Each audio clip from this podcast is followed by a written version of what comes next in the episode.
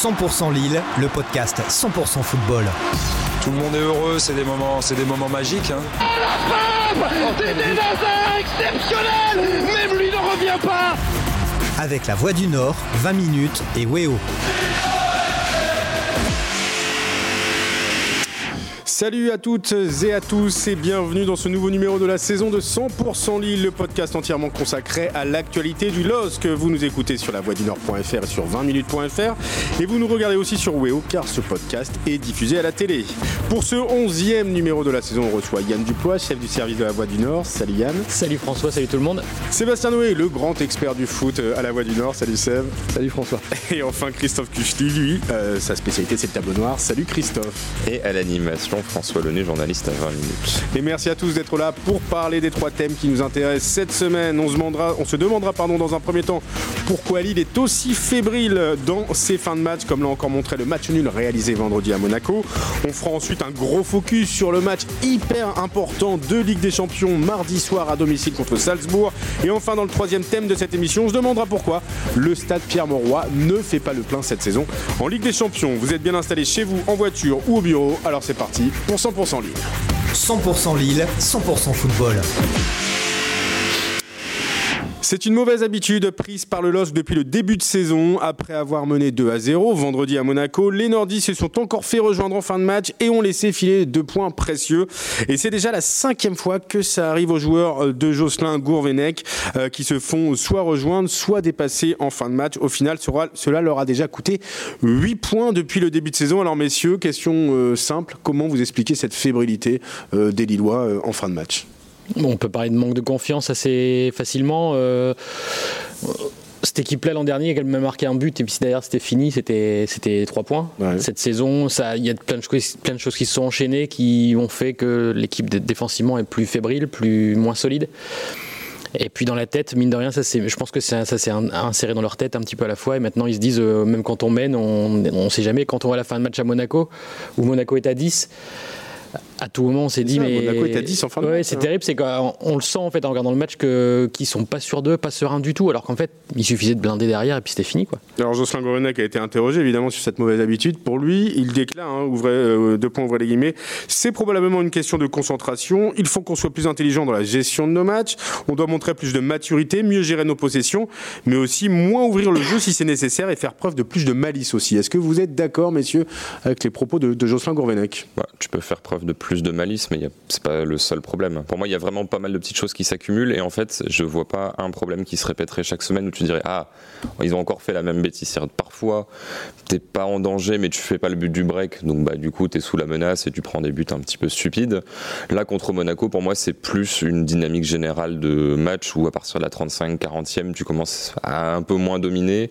Monaco revient à 2-1 et là euh, Lille ne maîtrise plus rien et au final, effectivement, c'est un peu con de prendre ce but alors que t'es en supériorité numérique, mais Lille, ça leur pendait au nez quand même depuis plusieurs minutes à ce moment-là. Donc pour moi, ce match-là, c'est un peu plus logique finalement.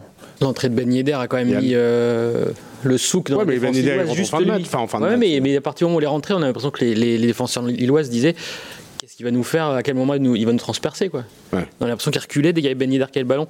Il savait plus quoi faire. Sur le but, bah, il le fait tout seul en fait. Hein. C'est une touche, il n'y a rien. ouais. de, de, manière euh, très factuelle, hein, j'enfonce je, une porte ouverte, mais c'est une équipe qui prend beaucoup trop de buts cette saison. Beaucoup ah trop de buts. Alors, les explications, comme dit Christophe, elles sont, euh, à mon sens, elles sont nombreuses. Il y en a une qu'on, moi, je trouve, on n'évoque pas finalement assez souvent, c'est le changement de gardien. Ouais, il ne s'agit pas simplement de dire que les performances de Garbage sont décevantes, j'allais dire individuellement. Mais je pense que la, comment dirais-je, le fonctionnement entre une, défense et son gardien, il se fait pas comme ça en quelques semaines. Et les repères qu'ils avaient avec Mike Maignan et aussi la confiance qu'ils avaient en Mike Maignan, et pas, à mon avis, la même que celle qu'ils ont euh, envers euh. Pour rebondir sur ce que tu dis, euh, j'ai vu hier une émission dans laquelle a été invité Jocelyn Gourvenec, je crois que c'était sur Beansport, où il a déclaré euh, que Mike Maignan avait été ultra décisif dans la conquête du titre la, saison ah bah passée. oui. Façon de dire que, bon, cette année, Ivo Beach, c'est un peu moins... Mais moi je me souviens très bien d'une interview de, de Olivier Létang chez nous, dans, le magazine La Voix des Sports, qui, expliquait à quel point, voilà, les, les nombreuses victoires l'année dernière se sont faites avec un but d'avance, avec euh, vraiment une, marge très étroite. Cette année, euh, effectivement, quand tu fais le, retour sur les, semaines dernières, quand tu ouvres le score à Paris, bon, à Paris, tu peux mener 3-0 hein, avant, de, avant que Paris se réveille. Et là, à Monaco, ça se répète encore. moi, je trouve, alors là, contrairement à ce que je viens de dire, que Garbage, il est pas, il est pas impérial à Monaco. Hein. Franchement, c'est pas. moi, j'ai un vrai ah non, mais aussi. Il ne fait, il, ne fait pas, il, il fait pas des erreurs manifestes. Non, mais Garbage, c'est le gardien qui reste sur sa ligne tout le temps. Voilà, c'est ça. Ménian, il jouait quasiment derrière la défense, il était quasiment libéraux, il sortait, il arrive à couper les actions. Garbage est sur sa ligne tout le temps, même sur les corners, alors qu'il a de la taille. Je comprends pas. Christophe, problème de gardien aussi, t'es assez d'accord? Ouais, il n'y a pas que ça, mais oui, en plus, Garbage n'a pas vraiment de pied. Euh, mm. C'est quand même. Euh, beaucoup, hein, il sort pas, il a pas de pied. Euh. Après, il a quand même des mains qui, dont il se sert de temps en temps, là, contre Monaco un peu moins. Heureusement qu'il est croate et qu'il comprend pas ce qu'on dit. Hein, il salue les supporters, c'est pour le coup, c'est quand même quelqu'un qui arrive. Par contre, il est malin. Ouais, il arrive, je sais pas si c'est calculé ou pas, mais en tout cas, il salue toujours, etc. Là-dessus, il y a une vraie relation qu'il cherche à créer, mais il a du mal à relancer court, et du coup, c'est tout bête, hein, mais sans faire technico-tactique, hein, mais quand tu fais pas de passe courte que tu balances loin devant, la balle elle est vite perdue, elle est dégagée et puis elle revient dans ton but aussi vite qu'elle est partie. Donc c'est vrai que ça aussi, ça fait partie des choses qui t'empêchent de d'avoir des temps forts et qui fait que tu peux avoir des temps faibles un petit peu plus longs. Avec en plus, un dernier truc après, je, vois qu'Yann veut parler, la gestion des changements que je trouve quand même assez moyenne depuis. Euh, de la part de ah bah, Gourvenec, ouais. Justement, je voulais rebondir là-dessus. Euh, Gourvenec qui dit il faut qu'on apprenne à fermer le fermer le match en fait, fermer. Mais est-ce que c'est pas le rôle du coach aussi de dire euh, les gars, on descend un peu ou on blinde ou on blinde ou à chaque fois que les joueurs jouent trop ou ouvrent trop, ben dire bah attendez arrêtez ça quoi. Maintenant on mène 2-1, il reste 5 minutes on blinde quoi. Qu'est-ce que vous reprochez au changement de Gourvenec d'intervenir toujours au même moment, euh, c'est-à-dire autour de la 75e, sans jamais. Euh, c'est jamais dans le bon timing. C'est jamais dans le bon timing, ouais. Ces dernières Sébastien. semaines, c'est jamais dans le bon timing. Moi, j'ai un exemple en tête euh, précis. Monaco, pour le coup, il y, a des choses à dire, mais c'est le, match au parc. Hmm. Le match au parc, il a, il a Lille a 60 minutes de domination quasiment totale. Totale. ils peuvent effectivement marquer au moins un voire deux buts de plus.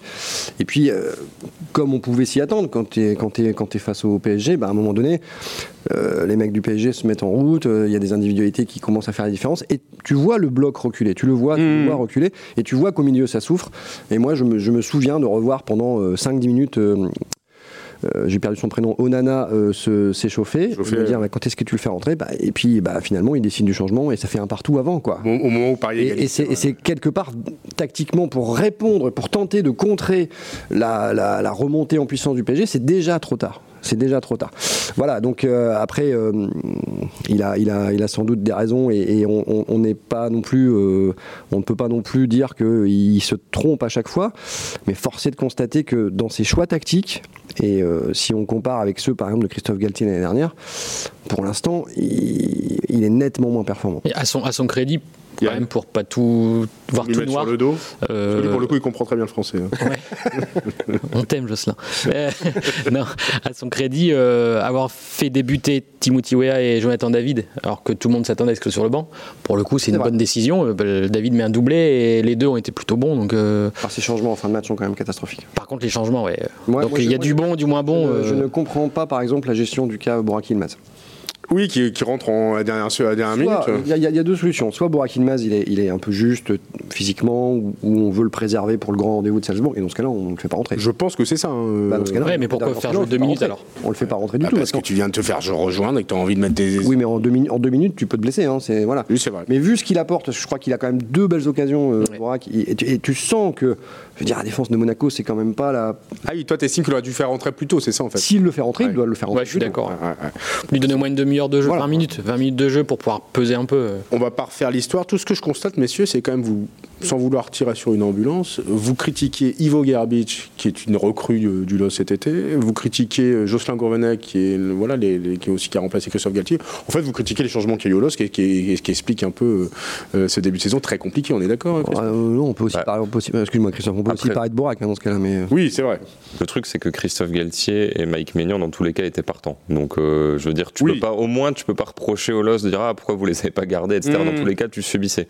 Par contre, on peut se poser des questions, plus ou moins à grande échelle, hein, mais sur la façon dont tu as remplacé euh, ces deux éléments. Mais Girbich, c'est un achat un peu panique au dernier moment parce que normalement, tu as, recruté Jardim, tu l'as mis en prêt pendant un an en disant bon, il va revenir, il va être prêt, ça va être nickel, et en fait, pas du tout. Donc ça, c'est aussi le souci, parce que Jardim, c'était encore, succession, ouais. Jardim, c'était encore pire que Gerbich. hein, donc, euh, bon. Euh, messieurs, avec toutes ces erreurs, l'air de rien, ça commence à coûter cher. hein. Lille est 12e de Ligue 1 avec 17 points. Ça fait 5 matchs d'affilée que le LOS n'a pas gagné en, en championnat. La dernière victoire, c'était euh, contre l'OM le, le 3 octobre dernier. 3 points pris sur 15 possibles. Euh, et 4 points d'avance désormais sur le 18e. Ma question est simple. Est-ce qu'il faut commencer vraiment à s'inquiéter pour le LOSC Non. Toujours pas. Non, Ça et... dépend, ça- ça dépend pourquoi tu veux t'inquiéter. Ouais, Bah, je sais pas, pour les ambitions qu'ils avaient euh, Ah, non, mais non, saison. non. Pour les du- les pour les gars, champion de France en titre tu quand peux même. t'inquiéter, oui. Champion de France en titre. 12e de Ligue 1. Si tu si euh, si on doit euh, si s'inquiéter, c'est s'inquiéter pour la place européenne du LOSC. Je pense qu'on peut commencer Ça, oui, évidemment, mais, mais s'inquiéter pour le reste, non. Non. Lille, c'est une équipe. qui- on- ils, ils perdent 8 points sur les 15 dernières minutes euh, en tout. T'en prends la moitié de plus. Euh, imaginons qu'ils en gardent 4 sur les 8. Bah, ils sont 4 ou 5e. Donc vous n'êtes pas du tout inquiet. Bah non, parce qu'en fait, le fait de mener en- à chaque fois, c'est un, un jour, ils vont arrêter de prendre des buts bêtes. Ça va arriver, je pense. Ouais, ils bah, vont mener et puis gagner les matchs. Je n'ai pas de garantie, mais oui. Je pense que ça va arriver. de leur fin, oui, Non, effectivement. mais on, on peut, on peut effectivement, on n'est on est jamais sûr de rien, mais il y a quand même une base dans cette équipe qui fait que il- je ne crois pas à un scénario catastrophe. Notamment quelqu'un, moi j'avais envie de parler, de mettre un coup de chapeau à quelqu'un euh, avant de passer au- euh, à la Ligue des Champions. Jonathan David quand même. Ah oui. Le mec il joue euh, en éliminatoire de, de- de la CONCACAF à 10 heures d'avion de Lille, il rentre le jeudi, le vendredi il est titulaire, il plante deux buts, il est meilleur buteur de Ligue 1. Bah, déjà, avec un très buteur fort. comme ça, t'as t'as une T'as quand même petite garanti, garantie. c'est quoi. vrai. C'est très très fort, effectivement. Ouais. Heureusement, on n'empêche. Et heureusement, Heureusement. qu'il est là. C'était le David Ouais, début de saison dernière. ouais, ouais, avec la, sa 18e, caravane derrière lui, ouais, ça aurait été plus Ouais. compliqué. En tout cas, David, le LOS va compter dessus évidemment énormément euh, mardi soir pour le match de Ligue des Champions contre Salzbourg, dont on parle immédiatement dans le deuxième thème de 100% Lille. 100% Lille, 100% football. C'est sans doute l'un des matchs les, les euro- européens les plus importants du LOSC de ces dix dernières années. Mardi soir, en cas de victoire à domicile face aux Autrichiens du Red Bull Salzbourg, les Nordistes pourraient faire un immense pas vers la qualification en huitième de finale de la plus belle compétition européenne. On vous rappelle le classement avant ce match. Salzbourg est premier avec 7 points, Lille deuxième avec 5 points, à égalité avec Wolfsburg, mais avec une meilleure différence de but pour l'instant pour les Nordistes. Et enfin, Séville est euh, quatrième et dernier avec 3 points. Messieurs, comment sentez-vous ce match entre les deux premiers du groupe G Bien. Je suis hyper optimiste maintenant. Ah ouais je suis levé du bon pied. Bon, bah c'est bien. Non mais bien parce qu'en fait euh, le coup qu'a fait Lille à Séville, ben il faut ils vont le rentabiliser demain, je pense. Enfin, euh, Salzbourg, c'est quand même une équipe qui a surpris au début Ouais. de, de la poule, qui aujourd'hui est quand même un peu moins surprenante et qui arrive à être plus maîtrisée par les adversaires. Euh, Il y a une possibilité de passer en tête avant la dernière journée, même s'il n'y a pas d'assurance qualifiée, c'est quand même entamer la quatrième journée en tête, c'est un truc que, en gros, demain, et c'est c'est quasiment qui tout double pour Lille. Quoi. Et il y a une chance énorme de, de passer, il faut, faut, la, faut la prendre en main. Quoi. Si Lille gagne, on est d'accord que ce sera un immense pas de fait vers, vers la qualification, euh, Christophe? Ouais, même si euh, on a fait un peu avant l'émission les calculs, c'est quand même très compliqué, Très compliqué, euh, ouais. de se projeter. Un, c'est très compliqué parce que tout le monde est dans un mouchoir de poche, du coup il y a à chaque fois un milliard de variables, et aussi parce que c'est vachement difficile d'analyser simplement le niveau de ces équipes-là. Parce qu'en fait, moi je me disais avant de te répondre, bah j'en sais rien s'il faut être optimiste parce que t'as jamais la même version de l'île d'une semaine sur l'autre selon le, le niveau de l'adversaire. Du coup, c'est un peu qui En Ligue des. Champions, ils osent quand même leur niveau de jeu. Le- Leurs deux meilleurs matchs, enfin, dans le top 3 de leurs meilleurs matchs de la saison, moi je mettrais Marseille et, en- et après les deux matchs contre Wolfsburg où ils gagnent pas et, Et. Séville. Quoi. Oui, non, bien sûr. Mais Ça veut dire qu'ils savent aussi leur niveau de jeu. mais L'un de leurs pires matchs de la saison, c'est à Salzbourg à l'année aussi. hein. C'est Oui. pas faux. et t'as qu'une victoire. Après, c'est sûr que Lille a quand même cette tendance à se surmotiver ou en tout cas à bien faire les choses en Ligue des Champions. Mais même les autres équipes, tu vois, Séville est bien meilleur en championnat qu'en Ligue des Champions. Là, pour le coup, c'est l'extrême opposé. Wolfsburg a changé de coach, donc du coup, c'est plus du tout la même équipe. Et Salzbourg, d'une semaine sur l'autre, c'est un peu difficile à savoir. Est-ce que tu es d'accord avec moi pour dire que Salzbourg surprend moins ses adversaires que lors des deux premières journées où à Séville ils avaient fait un match de fou et contre Lille bah, ils ont subi des, des offensives euh, Ouais, même si le dernier match ils perdent, ils peuvent très bien le gagner, ça se joue à pas grand chose, mais ils n'avaient pas la marche qu'ils avaient sur les premiers matchs où même, euh, même sans être efficace, ils les gagnaient dans tous les cas. Quoi. C'est vrai qu'on les sentait un peu au-dessus en- au début de, de- de ce groupe, même s'ils ont toujours évidemment leur destin en main. S'ils gagnent à Lille, par exemple, ils seront qualifiés, Ouais. eux, pour les huitièmes de, de la Ligue des Champions. Salzbourg, est, rappelons quand même, un octuple champion d'Autriche en titre, leader du championnat autrichien après 15 journées, invaincu, hein, 12 victoires, 3 nuls, mais parce qu'il y a un mais. Ils viennent de faire 0-0 ce week-end à domicile contre Admira. Alors, euh, Admira, euh, je ne sais pas euh, quel est ce club, mais bon, Admira. Euh, et c'était la fin d'une série de 43 matchs d'affilée en marquant au moins un but à domicile. Est-ce que ça veut dire quelque chose? C'est la crise Hein, c'est la c'est la crise à Salzbourg Après, avoir un match de Ligue des Champions sur un championnat où ils sont déjà quasiment sûrs de gagner comme chaque année, euh, tu peux aussi prendre le truc inverse, ils ont joué à 50% pour se réserver. Qu'ils soient peut-être plus préoccupés par le match de mardi que par celui contre Admira. Lille, c'est un match qui peut les faire, bah, j'allais dire, rentrer dans l'histoire, non, parce qu'on est d'accord que ce sera quoi qu'il arrive le match de Wolfsburg qui sera décisif au final. par contre, demain, en cas de victoire, le LOSC est allez, assuré à 99,99% de, de jouer une Coupe d'Europe Ligue Europa ou Ligue des Champions euh, en février prochain. C'est ça, tu regardes, c'est plus Yann qui. Ça peut même être fait complètement. Hein. On peut même dire 100%. Il suffit que Séville. D'accord. S'ils gagnent, ils sont au moins en Ligue Europa. S'ils gagnent, c'est de la Ligue Europa assurée, ce qui serait déjà une belle performance. C'est un printemps européen, ce qui est plutôt pas mal hein, en faisant une Ligue des Champions. À l'inverse, il y a aussi un aspect économique hein, qui est quand même à prendre en compte. Une qualification en huitième de finale de la Ligue des Champions, c'est 20 millions d'euros au minimum pour le LOSC. Je pense que ce serait bienvenu. Ça, c'est un élément euh, prépondérant. Euh, je ne pense pas que ça suffise. Mais par exemple, il, en a parlé ce matin dans la Voix des Sports. Euh, il est évident qu'un joueur comme Renato Sanchez à mon sens, il a quand même beaucoup plus de chances de partir en janvier que de rester. Vous allez y venir. Euh, s'il a une chance de rester, c'est que Lille se qualifie en huitième de finale avec des champions et que, et que le LOSC puisse toucher euh, un petit pactole. Mais Renato Sanchez, dans, sa réponse de ce matin, excuse-moi. Vas-y, Dans sa réponse, lui, le joueur, dit c'est important pour les finances du club aussi. Bien sûr. Oui. Donc le joueur a conscience de ça. Donc c'est vraiment quelque chose qu'ils doivent, ils doivent le rappeler souvent, je pense, parce que. Ils considèrent, euh, d'a priori, Milan, le Milan AC et Arsenal sont sur Renato Sanchez a priori. Hein, ouais, surtout le Milan. qui dans dans, les presses de, dans la presse de ces deux pays. Mais euh, en effet, s'il y a une qualification huitième de finale de la Ligue Champion, ça change la donne. Bah, ça peut changer la donne. Bah, attention. Ah, vous pensez qu'ils vont peut-être quand même le vendre euh, ah, je, pense que c'est pas. Enfin, ce serait, ce serait euh, trop simpliste de se dire ils sont qualifiés avec des champions, ils vont vendre personne. Je pense que Lille est dans la position de prendre tout ce qu'il y a à prendre. D'accord. Donc la qualification, la vente de Sanchez. Euh... Bord de fin en termes d'argent. Et, le, ah, contexte, le, contexte, est radicalement différent de celui de l'année dernière où, quand le nouvel actionnaire est arrivé, il y avait une conscience assez importante du fait que Lille pouvait vraiment faire un truc historique, c'est-à-dire remporter le titre de champion de France. Euh, là, euh, c'est pas leur faire offense que de dire qu'ils vont pas gagner la Ligue des Champions.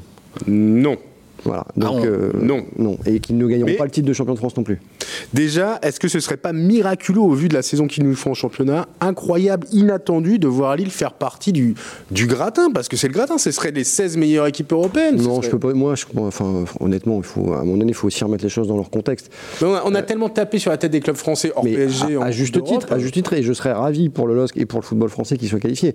Après, il faudra, si ça arrive, relativiser par rapport à la difficulté du groupe. je suis désolé, ils sont tombés dans un groupe par rapport à d'autres qui étaient quand même un peu plus faciles. Mais ça fait partie du jeu, ça aussi. Mais c'est très bien. Mais je, je, dis, je dis pas que c'est, je dis pas que c'est honteux. Je dis juste que. Ah, moi, attends, moi, c'est pas, c'est pas, pour moi, ça sera pas un exploit historique. C'est, ben, la portée d'un exploit, d'une qualification en huitième de finale, sportivement, elle est largement en dessous du titre de l'année dernière. Oui, je vois ce que tu veux dire, mais c'est quand même pas mal, quoi, Christophe. bien sûr, c'est pas, mal. Je suis pas en train de dire que c'est pas bien.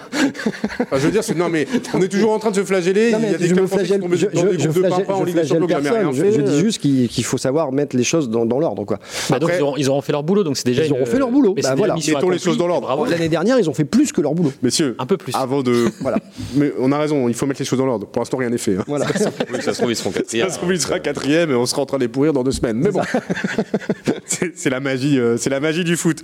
Alors, euh, ce, match euh, de Ligue des Champions face à Salzbourg se jouera dans un stade qui ne frappe pas encore le plein. Euh, on va parler tout de suite de ce sujet dans le troisième thème de 100% Lille. 100% Lille, 100% football.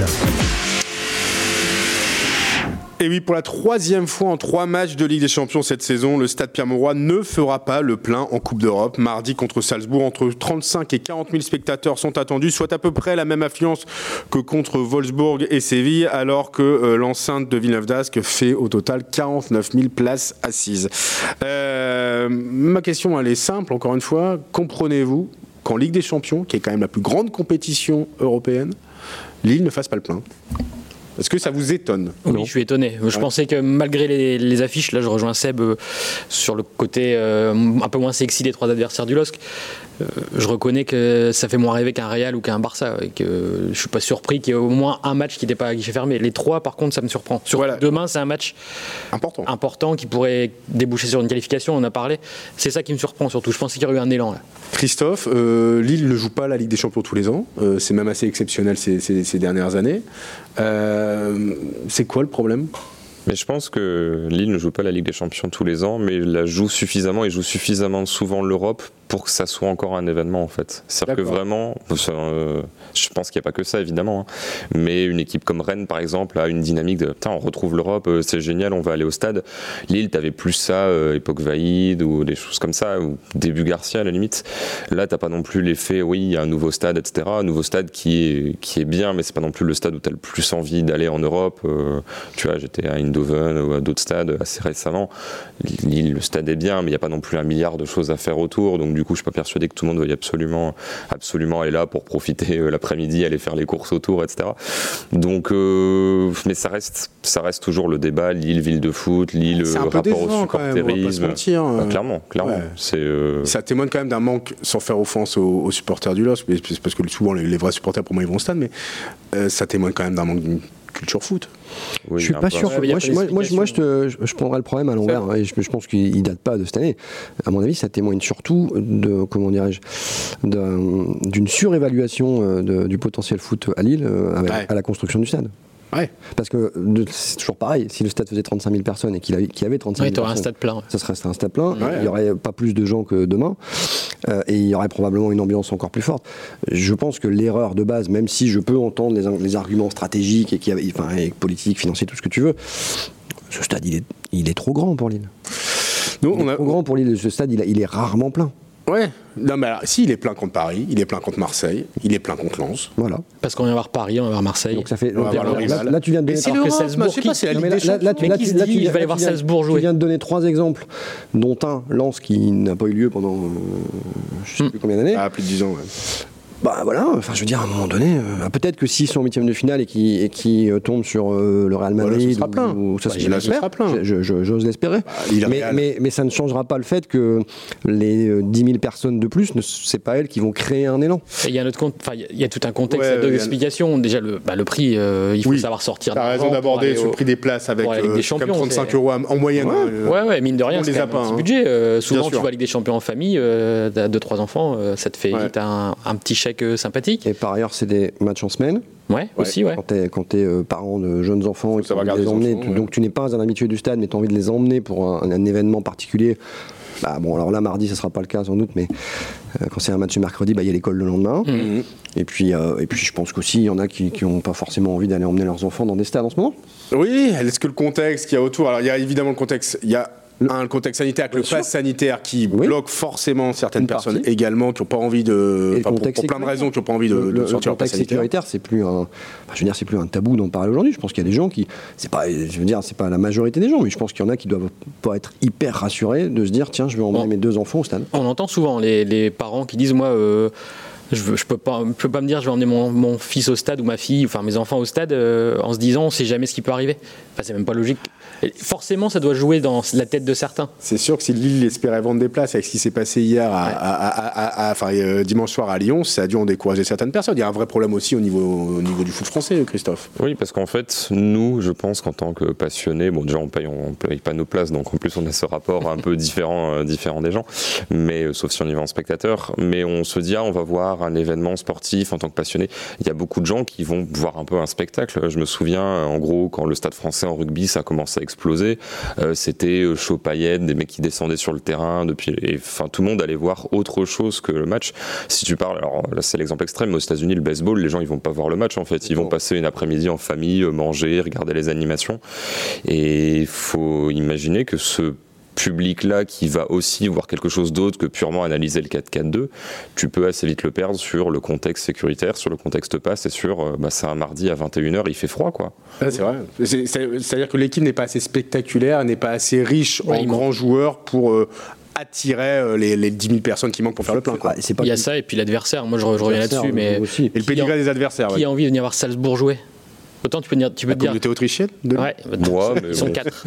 Christophe Kuchli Et puis ils sont confinés en plus, les Autrichiens. En plus. Non, mais si t'as le Barça en face, bah, tu te dis aussi, euh, t'as au moins 10 000, au moins 10 000 qui viennent voir le Barça. C'est vrai qu'en voyant le tirage au sort avec Séville, Wolfsburg et Salzbourg, on se disait que ce serait compliqué de faire le plein. Maintenant, là où c'est un peu plus étonnant, c'est que ce match, il est quasiment décidé pour la qualification. C'est ce que je dis. demain, je suis, je suis, vraiment étonné parce que je m'attendais à un élan. En plus, sur les réseaux sociaux, il y a eu plusieurs appels des supporters, des, du club. C'est le grand moment, c'est le meilleur match européen depuis la depuis 20 ans. Et en fait, ça n'a pas eu l'effet escompté. Les gens s'en foutent en fait. Non, tu peux, on peut- il faut relativiser aussi. Il y Ils sont aura- peut-être mieux dans leur Il y aura télé. 35 000 personnes. Ouais.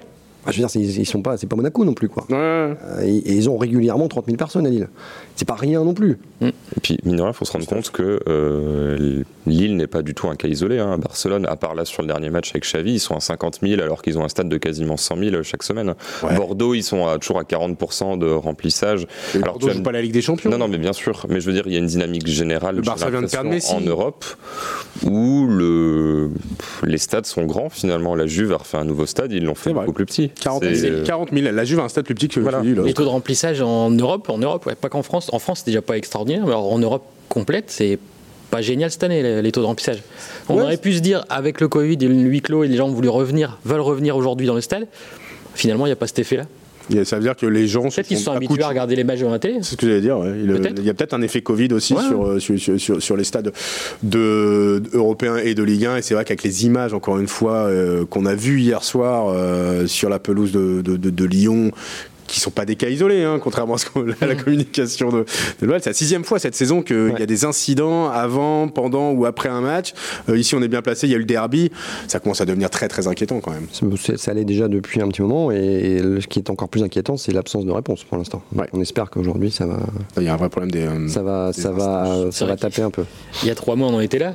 Ouais. Et hier, on est, on, Ouais, est c'est toujours, ça. on en est toujours là. On a l'impression qu'on n'a toujours pas avancé. Et ça, forcément, ça aide pas pour l'image euh, du football français et pour, en effet, intéresser les, les gens. et les faire... C'est vrai que s'il y avait des, du spectacle, des, la fête et tout, c'est un peu l'image contraire. Donc c'est pour ça que. Bah, en MLS, ils sont 45 000 dans pas mal de stades. hein. Atlanta, ils sont plus de 50 000. hein. Ouais. Alors que le niveau sportif est pas incroyable. C'est une dynamique un peu générale d'ambiance et d'organisation. Ouais, c'est ça, une question de culture, de spectacle qu'on a du mal à, à développer.